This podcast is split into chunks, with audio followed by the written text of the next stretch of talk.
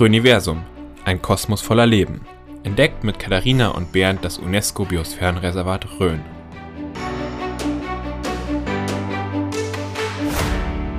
Herzlich willkommen zu unserem Podcast Röniversum, ein Kosmos voller Leben. Mein Name ist Bernd, ich bin der Geschäftsführer der Umweltbildungsstätte Oberelsbach GmbH und bei mir sitzt die Katharina, die pädagogische Fachbetreuerin der Umweltbildungsstätte. Und gemeinsam wollen wir euch spannende Menschen rund um das UNESCO-Biosphärenreservat Rhön vorstellen. Heute ist bei uns der Markus Seipel von der Schullandheim Hoppach Bauersberg G GmbH. Herzlich willkommen, Markus. Hallo, freue mich hier zu sein. Willst du dich vielleicht erstmal kurz vorstellen, ein bisschen was zu deiner Person sagen, was du so machst, was du so gemacht hast? Ja, das mache ich gerne. Ähm, du hast gerade schon den etwas sperrigen Firmennamen genannt. Schullandheim Hoppach Bauersberg GmbH. Es handelt sich dabei um eine gemeinnützige Gesellschaft, die zwei Schullandheime betreibt. Zum einen Schullandheim Hoppach, das ist im Spessart im Landkreis Miltenberg und zum anderen das Schullandheim Bauersberg hier im Rhön-Universumsverbund in Bischofsheim. Und ich darf seit 2019, genauer gesagt seit November 2019, der Geschäftsführer dieser gemeinnützigen Organisation sein. Und was hast du vor deiner Zeit so gemacht? Also von, von deiner Person her so ein bisschen als Vorstellung? Also ich bin 51 Jahre alt und habe ähm, lange Zeit im Regionalmanagement gearbeitet, im Raum Aschaffenburg. Die Region nennt sich dort Bayerischer Untermain und ich war dort beim Regionalmanagement tätig, war vorher bei einer Wirtschaftsförderungsgesellschaft im Main-Kinzig-Kreis und habe davor Geografie in Frankfurt studiert. Bin auch Frankfurter und sozusagen habe mich jetzt immer näher der Rhön genähert über Aschaffenburg und jetzt mittlerweile eben über das Schullandheim Bauersberg hier im Land der offenen Fernen angekommen. Ja, auch von mir erstmal Hallo, Markus. Sehr spannender Weg bisher, finde ich. Und schön, dass du jetzt hier gelandet bist bei uns in der Rhön. Ähm, auch du bekommst von uns erstmal die zwei schnellen Einstiegsfragen, die jeder bekommt. Ja, du hast jetzt hier gute Bezüge in die Rhön, warst bestimmt schon mal auf dem Kreuzberg. Das ist ja eigentlich ein Muss, wenn man hier ähm, in der Rhön ist. Und wenn du dort hingehst oder als du dorthin gegangen bist, bist du zuerst in den Gastraum oder auf die Kreuze? Hast du die Kreuze erklimmt? Also dadurch, dass ich ja sozusagen nicht gebürtiger Röner bin und wirklich lange, lange Zeit auch vor meiner Karriere hier äh, eher zu Besuch auf der, in der Rhön war und den Kreuzberg dabei auch vor der Tätigkeit am Bausberg erst einmal besucht habe, dann habe ich tatsächlich auch die Kreuze erst aufgesucht, weil man das ja dann machen muss. Und dann hinterher, es war ja noch vor Corona, hat man natürlich dann auch äh, mal den Gastraum aufgesucht. Ja. ja. früher war ich das auch wird sich, auf den Kreuzen. Aber das wird sich jetzt im Laufe der Zeit sicherlich ändern. Aber jetzt äh, ist meine Arbeitszeit bislang ja wirklich geprägt von der Corona-Zeit weitestgehend, so dass sich die Frage nach dem Gastraum außer auf ein paar Sommermonate kaum gestellt hat. Ja, ja das stimmt natürlich auch. Ja. ja. Ähm, die zweite Frage ist: Es ist noch ein Platz auf der Eiche frei. Welches der berühmten Röner Tiere würdest du denn retten? Da haben wir nämlich drei ganz äh, berühmte, die Wildkatze, das Röhnschaf und das Birkhuhn. Welches würdest du denn mitnehmen und retten? Also da muss ich ganz nach, in Anführungszeichen, Sympathie und Emotion antworten. Ja. Und vielleicht ist das sozusagen für einen echten Naturschützer und Biologen ähm, nicht die richtige Antwort. Ich würde das Röhnschaf retten, weil ich das Röhnschaf quasi in den letzten Jahren, das war auch schon vor meiner eigentlichen beruflichen Tätigkeit im Regionalmanagement, kennengelernt habe als, ich sag mal, Wappentier der Rhön und es total sympathisch finde. Und das ist so ein toller Imageträger, sage ich mal. Auch was dahinter steckt mit der quasi Wiedereinführung und dem, dem Thema äh, aus der Region für die Region. Ja. Ähm, die, die die Regionalität, die dahinter steht, auch in der, für die Gastronomie. Und das finde ich einfach ein ganz, ganz tolles Tier und Symbol für die Rhön. Ja. ja. Absolut legitim. Also ich denke, naturschutzfachlich gibt es hier auch kein richtig oder falsch. Das ist, ja. Aber Rhönschaf wird schon oft genommen, gell? Ist mir aufgefallen. Ja, die Julia, unsere, unser ja. letzter Gast, ist auch absoluter Rhönschaf-Fan, genau. Aber um nochmal kurz zurückzukommen, du hast gesagt, du warst vorher im Regionalmanagement tätig. Wie kommt man denn zum Schullandheim aus dem Regionalmanagement? Das ist, ist das was ganz anderes oder stelle ich mir nur falsch vor? Es ist auf den ersten Blick eigentlich was komplett anderes, aber ein Stück weit, wir denken jetzt gerade auch mal ein bisschen außerhalb von Corona, ist es ähnlich, beziehungsweise es ist, kommt auf ähm, ähnliche Bausteine drauf an. Also im Regionalmanagement geht es natürlich um das Thema Regionalentwicklung. Wir haben Regionalvermarktungsprojekte äh, organisiert. Es ging später dann auch ein bisschen stärker um Wirtschaftsthemen, wie jetzt Fachkräftesicherung und so weiter. Aber bei all dem ist ziemlich existenziell das Thema Netzwerke. Es ist so ein Stück weit strategisches Denken, Kooperationen aufbauen. Und das war auch der Anspruch an die Tätigkeit bei der GGMBH, dass das Schullandheim als solches insgesamt ja gut lau geläuft. Das läuft ja schon seit 20, 30, 40 Jahren, die Häuser. Dass es aber jetzt ein Stück weit auch mehr um die strategische Ausrichtung geht und dass da sehr, sehr wichtig ist, mit Partnern vor Ort zusammen äh, zu arbeiten und, sag mal, Netzwerke aufzubauen. Ja. Und ich muss auch gestehen, ähm, 16 Jahre im Regionalmanagement, das war sehr vielfältig und schön, aber es war dann auch irgendwann mal genug. Also man stieß auch ein Stück weit auf strukturelle Grenzen und so weiter. Und das ist einfach eine schöne neue Herausforderung gewesen. Das war dann die Zeit in Frankfurt. Das nee, das war dann der, im Raum Aschaffenburg. Aschaffenburg. Ja. Also ich bin gebürtiger Frankfurter, habe dann im Main-Kinzig-Kreis okay. quasi den ersten berufliche ja. Station gehabt ähm, und habe eigentlich nie richtig in Frankfurt gearbeitet, mhm. außer zu Studienzeiten. Und eine Ausbildung, die habe ich auch noch gemacht, das stimmt. Und habe dann relativ schnell eben 2003 in Aschaffenburg genauer gesagt Großwaldstadt, mhm. da war der Sitz der Firma. Also Darf schon länger, lange im Aschaffenburger Raum. Genau. Darf ich fragen, welche Ausbildung du gemacht hast? Industriekaufmann habe ich gelernt bei einem ganz normalen Industriebetrieb, Mess- und Regeltechnik. Ja. Kein ja. normaler Betrieb. du hast vorhin schon gesagt, du bist Geschäftsführer von zwei Standorten. Der eine im Spessart, der andere hier in der Rhön. Das sind ja auch weit auseinander im Endeffekt. Wie sieht denn da dein Alltag aus als Geschäftsführer? Ich denke, jetzt ist es relativ von der Corona-Zeit geprägt, da kommen wir nachher auch nochmal kurz drauf. Aber so vielleicht außerhalb von Corona, bist du da mehr in Hoppach, mehr in der Rhön und wie sieht so der Alltag aus? Also der Alltag ist im Grunde geprägt, dass ich mit meinem tollen Dienstwagen hin und her fahre und immer nur nach dem Rechten schaue. Ähm, nee, das ist leider Wunschdenken. ähm, der Alltag wie gesagt, ist halt sehr stark eben durch Corona geprägt, aber ähm, im Großen und Ganzen sind es so zwei Bereiche, zwei Ebenen. Zum einen ist die GmbH, also die gemeinnützige GmbH, noch relativ neu. Die ist 2019 gegründet worden. Ähm, Gesellschafter, also Haupt- und einziger Gesellschafter ist das Schullandheimwerk Unterfranken, was die zwei Häuser lange als Verein betrieben hat. Und die GmbH ist einfach neu, neu für alle Beteiligten und muss auch vielen Bereichen ich sag mal, ein Stück weit strukturell noch aufgebaut werden und, und verfestigt werden. Ob das das Thema ähm, Personalentwicklung, Personalmanagement ist, ob das das Thema Datenschutz ist, ob das das Thema Arbeitsschutz und Gesundheitsschutz. Das muss alles ein Stück weit überführt werden auf, auf, auf weitergehende Ansprüche. Neudeutsch sagt man Compliance dafür, dass das sozusagen jetzt ähm, auch wirklich den professionellen Ansprüchen Genüge tut. Ähm, wir haben sehr viel im Bereich kaufmännische, Buch, äh, kaufmännische Prozesse vor, dass wir da auch schlanker werden, dass wir digitalisieren viele Prozesse. Ähm, das ist ein Stück weit Grundlagenarbeit. Äh, zu den Aufgaben gehört auch, dass ich natürlich das ganze Wesen des Schullandheims äh, kennenlerne, dass ich einfach auch die Produkte, die Module, die wir anbieten, kennenlerne. Das war ähm, ein Stück weit möglich vor Corona in der Zeit. Ja, natürlich ist jetzt die Zeit sehr Corona geprägt. Und, ähm, aber die andere Ebene der normalen Aufgabe ist eben auch diese Perspektiven ähm, zu taxieren und, und, und, und die Profilbildung der beiden Häuser weiter voranzutreiben. Also das war auch der Ansatz des Vorstands, die mich eingestellt haben, dass wir sozusagen stärker noch als regionale Player wahrgenommen werden und, und stärker auch nochmal für das Thema Bildung, Umweltbildung, Schrägstrich Bildung für nachhaltige Entwicklung stehen. Und ähm, das ist hier in der Rhön nochmal über das Rhöniversum ein ganz anderes Setting, sage ich mal. Das ist ein ganz anderes Standing für, die, für das Haus, eingebunden in so einen Bildungsverbund.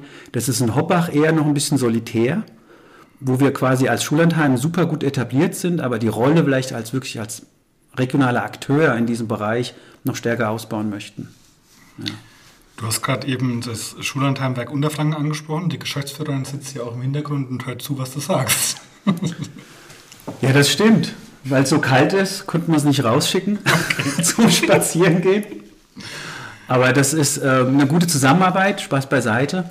Ähm, das Schullandheimwerk Unterfranken ist zuständig für sieben Schullandheime, die es gibt in Unterfranken und ist im Grunde so eine Art ähm, ideeller Träger für Schullandheime, es macht Lobbyarbeit für die Schullandheime, ist die Schnittstelle zur Landesebene, die wiederum sehr stark an der, am Kultusministerium, am Sozialministerium ähm, profitiert von den Leistungen dort und, und, und ist im Grunde, ähm, ja, sag ich mal, Lobbyist für das Thema Schullandheimwesen in, in Unterfranken.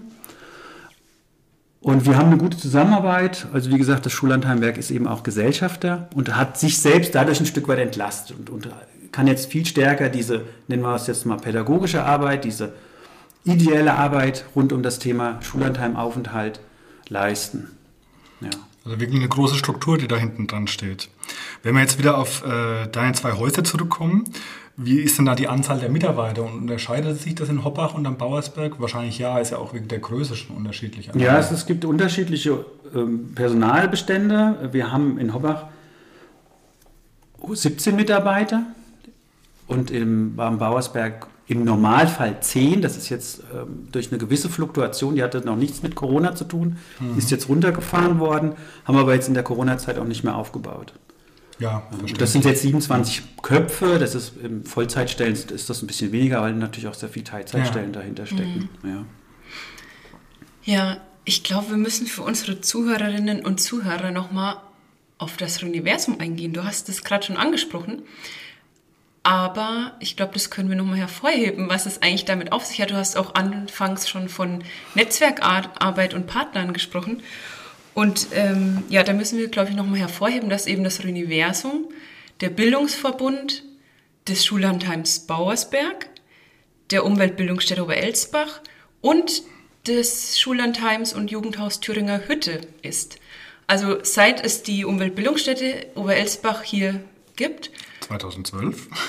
genau, seit dem Jahr 2012 gibt es eben diesen Bildungsverbund, äh, ja, in dem sich die drei Häuser eben zusammengeschlossen haben und ähm, sich quasi gemeinsam als Universum eben darstellen und ja, gemeinsam ähm, auftreten und äh, Bildungsarbeit an oder Bil Bildung anbieten. Und ähm, da möchte ich jetzt auch erstmal ähm, drauf eingehen. Und zwar haben, ja, haben sich die Trauhäuser eben die Themen aufgeteilt, ähm, so ein bisschen verschiedene Themenschwerpunkte gesetzt. Ähm, für die Umweltbildungsstätte Oberelsbach ist zum Beispiel der Themenbereich Mensch und Kultur. Die Thüringer Hütte hat sich auf Energie und Schöpfung ähm, ja, spezialisiert und ähm, vielleicht kannst du uns jetzt die, die Themen des Bauersbergs ein bisschen ähm, näher bringen. Was sind denn so die eure thematischen Schwerpunkte? Also in dem, um jetzt in diesen ähm, Beschreibungen zu bleiben, ist das für euch ja Wasser und Erde. Aber vielleicht kannst du uns da noch ein bisschen näher äh, was dazu erzählen. Ja klar, das mache ich gern. Ich finde grundsätzlich den Bildungsverbund eine tolle Sache. Es hat mich ähm, dann auch sehr, sehr positiv überrascht und ich finde das wirklich eine sehr wertvolle Einrichtung. Und nach all dem, was ich jetzt mitbekommen habe, ist das ja auch beständig immer gewachsen und ähm, man hat sich gegenseitig befruchtet. Und in dem Sinn sind die Aufteilung der Themen, denke ich, auch ganz sinnvoll gewählt. Ähm, grundsätzlich stehen wir ja alle drei auch für das Thema Umweltbildung. Ja, ja dabei hat sich die, ähm, das Bauersberg ein Stück weit mehr auf Geologie und Geografie ähm, konzentriert. Das heißt Studienhaus Geologie und Geografie. Ähm, was wir da schwerpunktmäßig machen. Da gehe ich gleich nochmal drauf ein. Ein anderer großer Bereich, hast du es schon angesprochen, ist das Thema Wasser. Wir sind eine von zwei sogenannten stationären Wasserschulen in Unterfranken, kann ich auch noch gleich was zu sagen. Mhm. Und dann wird auch das Thema MINT gespielt, sage ich mal, am Bauersberg ähm, mit einem gewissen Schwerpunkt ähm, Wasser und Chemie. Also das Thema MINT, denke ich, ist auch ein Begriff. Kann man auch ganz kurz nochmal also Kannst vielleicht erläutern. Kurz sagen, was es bedeutet? Genau. genau. MINT steht für Mathematik, Informatik, Naturwissenschaft und Technik. Und es geht einfach darum, auch Kinder und Jugendliche an das Thema heranzuführen und auch die Bedeutung und Wichtigkeit zu vermitteln. Naja, ist ein großes Thema in der sogenannten Nachwuchsförderung sozusagen. Ähm, und so wird, denke ich, jeder wichtige Themenbereich im Universum durch die verschiedenen Häuser angeboten. Und genau, so dass auch kein Haus alleine so stemmen könnte und anbieten könnte, muss genau, man auch dazu sagen. So dass genau. es ja wirklich ein, kooperatives Miteinander ist und kein ja. Konkurrenzdenken besteht. Ja. Genau. Ähm, wenn man jetzt sich die einzelnen Bereiche anschaut am Bauersberg und wir gucken mal auf Geologie und Geografie, Da geht es natürlich um solche Sachen wie Gesteine, Fossilien und so weiter. Also wir denken dabei an die Rhön mit vulkanischem Ursprung und so weiter. Ähm, es gibt immer dazu verschiedene Module, aus der sich dann, wir denken ja an, an das normale Schullandheim, dass eine Schulklasse kommt, eine Lehrkraft sich Gedanken macht, was will ich tun? Und aus diesen Modulen kann sich die äh, Lehrkraft dann einfach das Passende heraussuchen, was vielleicht am Lehrplan steht, was vielleicht gerade passt, was interessant ist. Und dann haben wir eben im geografischen Bereich äh, die Themen Boden, Fossilien, Gesteine, auch Orientierung im Gelände ist so eins, was, was zum Beispiel die Geografie oder den Raum, die Region aufgreift. Aber auch Planeten und Weltall, da gucken wir quasi über den Tellerrand. Aber auch das ist ein super passendes Thema natürlich hier in der Rhön, Stichwort Sternbahn. Mhm. Ähm, Vulkanismus habe ich schon erwähnt und Wald und Wetter. Also das sind solche geografischen Themen, also aus der sogenannten physischen Geografie heraus, wo, wo man wirklich mit diesem Thema Natur, Naturraum sehr viel arbeitet. Und all das wird ja, den Schulklassen angeboten und die Intention ist immer quasi fächerübergreifend und projektorientiert zu arbeiten. Das nächste große Themenfeld ist eben die Wasserschule. Und ähm, da sind wir, wie gesagt, eine stationäre Wasserschule. Das Ganze hängt zusammen mit einem Angebot, mit einem großen und breiten Angebot der Regierung von Unterfranken, die 2001 ähm, die sogenannte Aktion Grundwasserschutz gestartet hat. Die ist sehr breit aufgestellt und einer der Projektbereiche ist eben auch das Thema Bildung.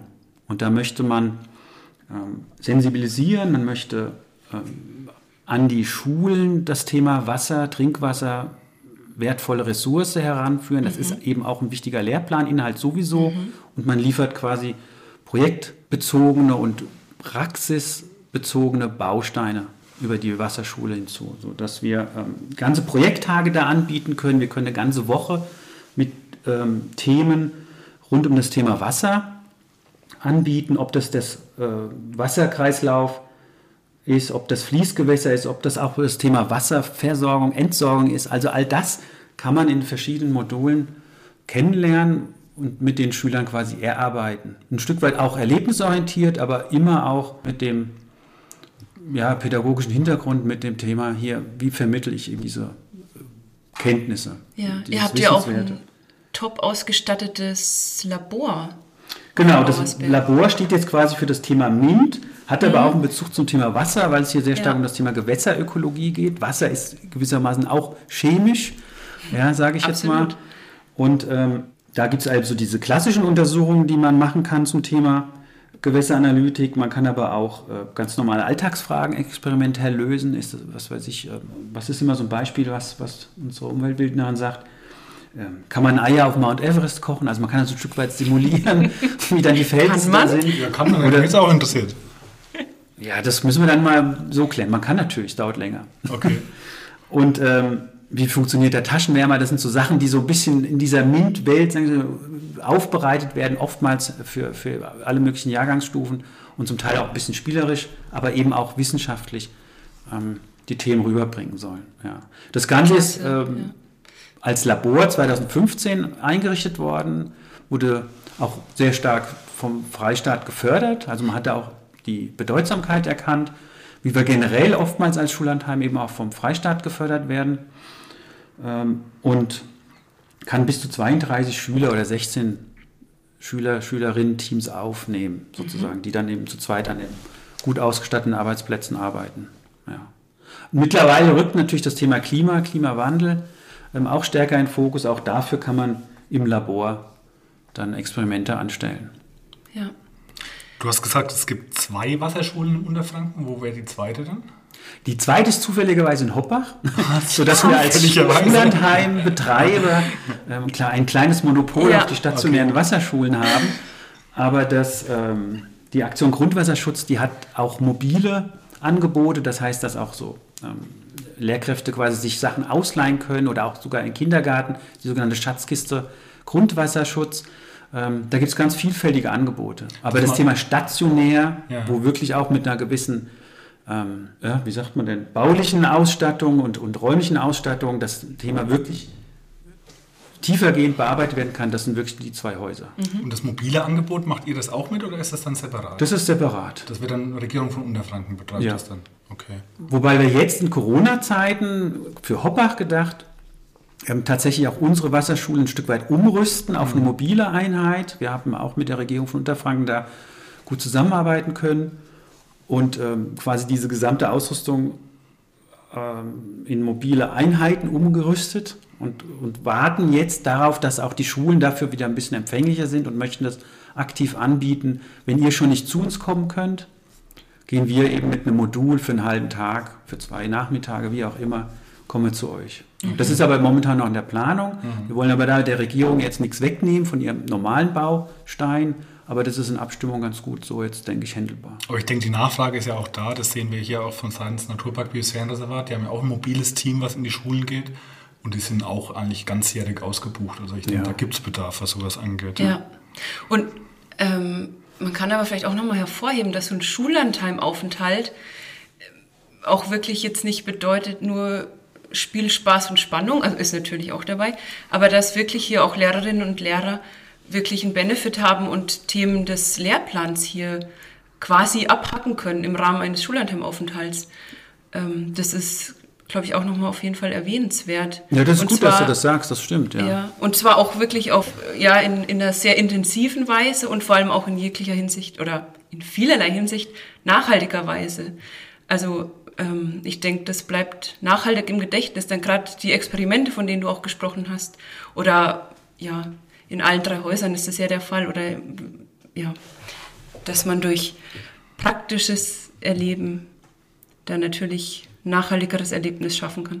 Ja, und dieser Lehrplanbezug, da bin ich eigentlich dankbar, dass du das nochmal ansprichst. Das ist, denke ich, ein ganz wesentliches Merkmal der Schullandheime. Und das Ja. ist gewissermaßen ein Qualitätssiegel des Bayerischen Schullandheims, dass man sehr an den Lehrplan angelehnt anbietet. Ja, und ähm, letztlich, es wird vielfach auch von sch- außerschulischen Lernorten gesprochen, aber letztlich durch diesen engen Lehrplanbezug auch als schulischer Lernort gelten kann. Ja, also das Schullandheim. Natürlich ist das auch Spaß, Freude und Abenteuer und Ganz auch vielleicht klar. ein bisschen Anarchie sozusagen. Aber im Mittelpunkt steht ja dieses gemeinsame Lernen, dieser pädagogische Inhalt. Und da ist der Spaß auch äh, unabdingbar. Also Das gehört dazu, das soll gehört ja- absolut dazu, dass es dann auch eben Ja. ja. Im Gedächtnis bleibt. Aber das ist letztlich, wie gesagt, schon durchaus ein Qualitätsmerkmal, dass es diesen Lehrplanbezug gibt. Ähm, Das unterscheidet zum Teil von anderen Klassenfahrtanbietern, die ein bisschen mehr äh, Action, Abenteuer und Spiel und Spaß anbieten. Aber hier kommt wirklich dieses Qualitätsmerkmal dann zum Zuge. Und was ich auch bei uns merke, wir können halt relativ schnell auch reagieren auf die Lehrpläne. Also wir können unsere Programme schnell anpassen. Das denke ich auch ist ein großer Benefit für die Lehrer. Wie jetzt das Thema Alltagskompetenzen ganz groß, das haben wir innerhalb kürzester Zeit umsetzen können dann. ja. Ja, ich denke, das zeichnet auch alle drei Häuser aus hier in der Rhön. Jedes Haus hat ja auch pädagogische Fachkräfte. Ja, Es gibt ja eben auch ähm, Anbieter, die, die haben, arbeiten vielleicht nur mit Honorarkräften und ziehen die sich so und basteln die sozusagen zusammen, die Module und Programme. Aber in den Häusern gibt es ja sozusagen Fachleute und Experten. Wir haben ja äh, gerade auch mit jemandem zu tun. Und äh, ich denke, das ist ein ganz, ganz wesentliches, ein wesentlicher Bestandteil. Ja, auch. Aber ich hätte jetzt sogar eher auch, also auch gesagt, dass eben die vielfältigen Partner, mit denen wir auch ähm, zusammenarbeiten, äh, das eben gerade auch ermöglichen. Da gerade die Pro Projektwoche Alltagskompetenz ist ähm, thematisch sehr vielfältig. Also die ist ähm, äh, Pflicht in den Grund- und weiterführenden Schulen. Ähm, und da geht es um ganz vielfältige Sachen von Digitalisierung bis hin zur Küche. Also ähm, Ja, eben ja äh, Kochen, gesunde Ernährung, Kartoffel schneiden, äh, schälen. genau.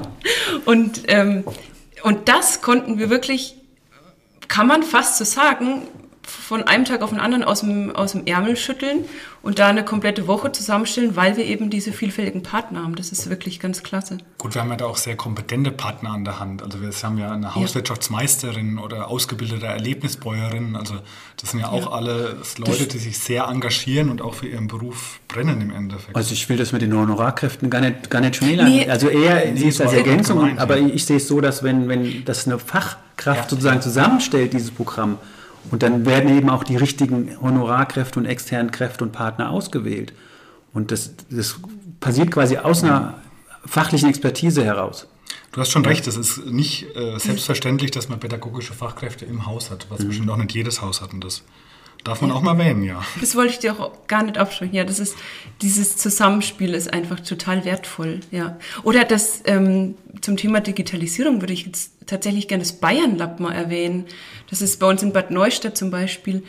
Ähm, und die bieten eben auch so ganz alltägliche Sachen, zum Beispiel Internetsicherheit für Kinder, ähm, dahingehend Fortbildungen an. Und, ja, Genau, also, aber das ist eigentlich wieder ein anderes Thema. Das ist bestimmt auch ein Podcast wert, den ja, ihr dann mal machen werdet.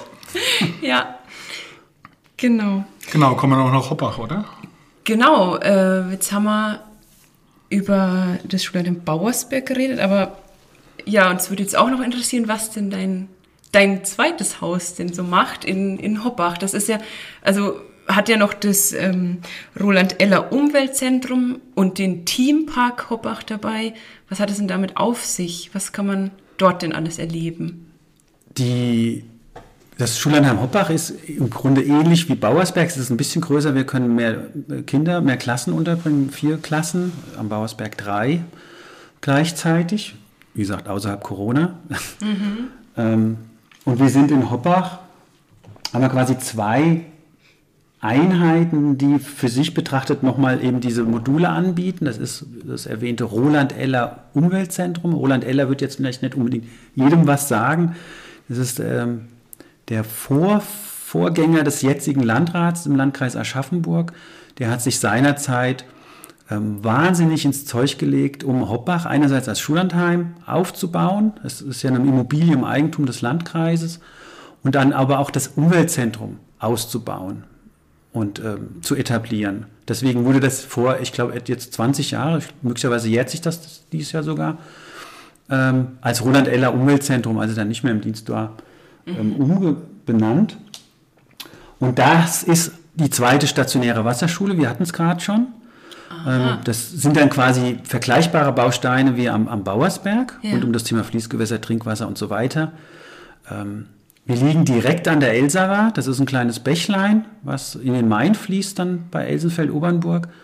Und ähm, da gibt es auch vieles rund um das Thema Bacherlebnis, Lebensraum, Fließgewässer, Lebensraum, Stillgewässer etc. All das, was kriecht, fleucht und lebt am Bach, im Wasser, am Teich. Das sind Themen dort.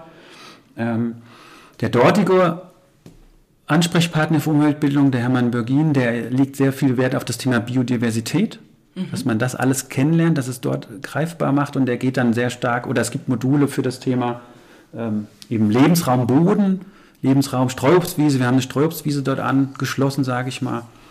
Ähm, Insekten ist ein Thema, was auch, ich sage jetzt mal so, ein bisschen stärker im Trend ist mittlerweile.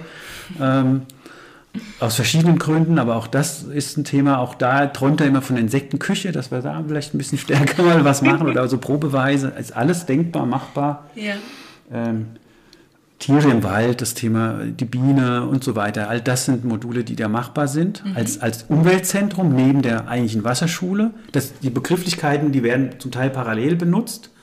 Ähm, mhm. ja. In der Ansprache sozusagen. Wir haben Wasserschule und das Umweltzentrum.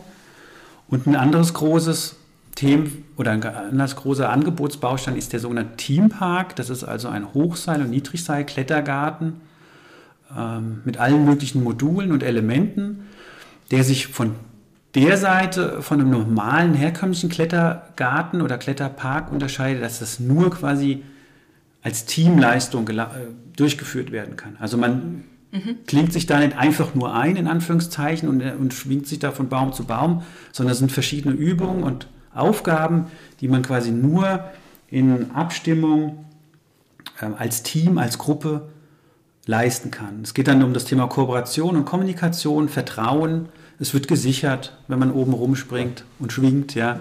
Ähm, man muss gemeinsam vielleicht sich abstimmen, um auf, auf der Wippe dann sozusagen als Gruppe im Gleichgewicht stehen zu können und so weiter und so fort. Also das ist sehr stark eben auf das Thema Kooperation, Gemeinschaft und Teamfähigkeit abgezielt. Ja. Und so, so wird es eben auch nachgefragt. Also viele, einerseits das Thema Umwelt, Umweltbildung, BNE, Andererseits eben soziale Kompetenzen. Es gibt Klassen, die verstärkt vielleicht das Thema soziale Kompetenzen nachfragen. Es gibt manche, die machen alles und manche, die kommen eher wegen der, Thema, wegen der Thematik Umwelt. Ja. ja. ja das ist halt das Thema, das ist halt Lehrplan. Ja, ja hört sich spannend an. Ja, in so Hochseilgärten geht es ganz schön zur Sache. Ja, ich, also wir haben hier in, bei Bad Brückenau den Volkersberg. Da ist auch ein Hochseilgarten. Da, da habe ich auch mein FJ gemacht am Volkersberg und da war ich mal und mit Höhenangst ist es nicht ohne, ja. Und da gibt es ganz schön herausfordernde Elemente. Ja, ja, ich, jetzt fällt mir gerade der Name nicht ein, muss ich gestehen. Ähm, wie heißt es, wenn der, wenn das auf einem Baumstamm, wo du hochklettern musst? Wo du, ich habe es selbst noch nicht gemacht, ähm, wo man quasi hochsteigt, dann kannst du das jetzt besser erklären und dann freischwebend, man steigt ja quasi nur auf den Hocker, aber der ist halt fünf, sechs Meter hoch und das geht nicht für viele. Gell? Man kommt dann an seine Grenzen, dass man ja, dann genau. freischwebend das ist diese Grenze. hochsteigen muss, um dann ja. mit zwei Füßen auf dieser Plattform zu stehen. Genau, man ist quasi, oder ich war damals mit einem Bein oben drauf und das zweite, das ging einfach nicht hoch. Also, ja, also ich habe es nicht geschafft. das war meine absolute Grenze. Ja. Ja. ja das fordert die, die Teilnehmer und da, da haben wir gute Kritiken. Das ist ein tolles Angebot, was wir da vor Ort haben. Ja. Ja, unser nächster Themenblock, ich traue mir es kaum anzusprechen, wir haben ab und zu schon mal was davon gehört. Corona. Ach. Wie wirkt sich denn bei euch aus?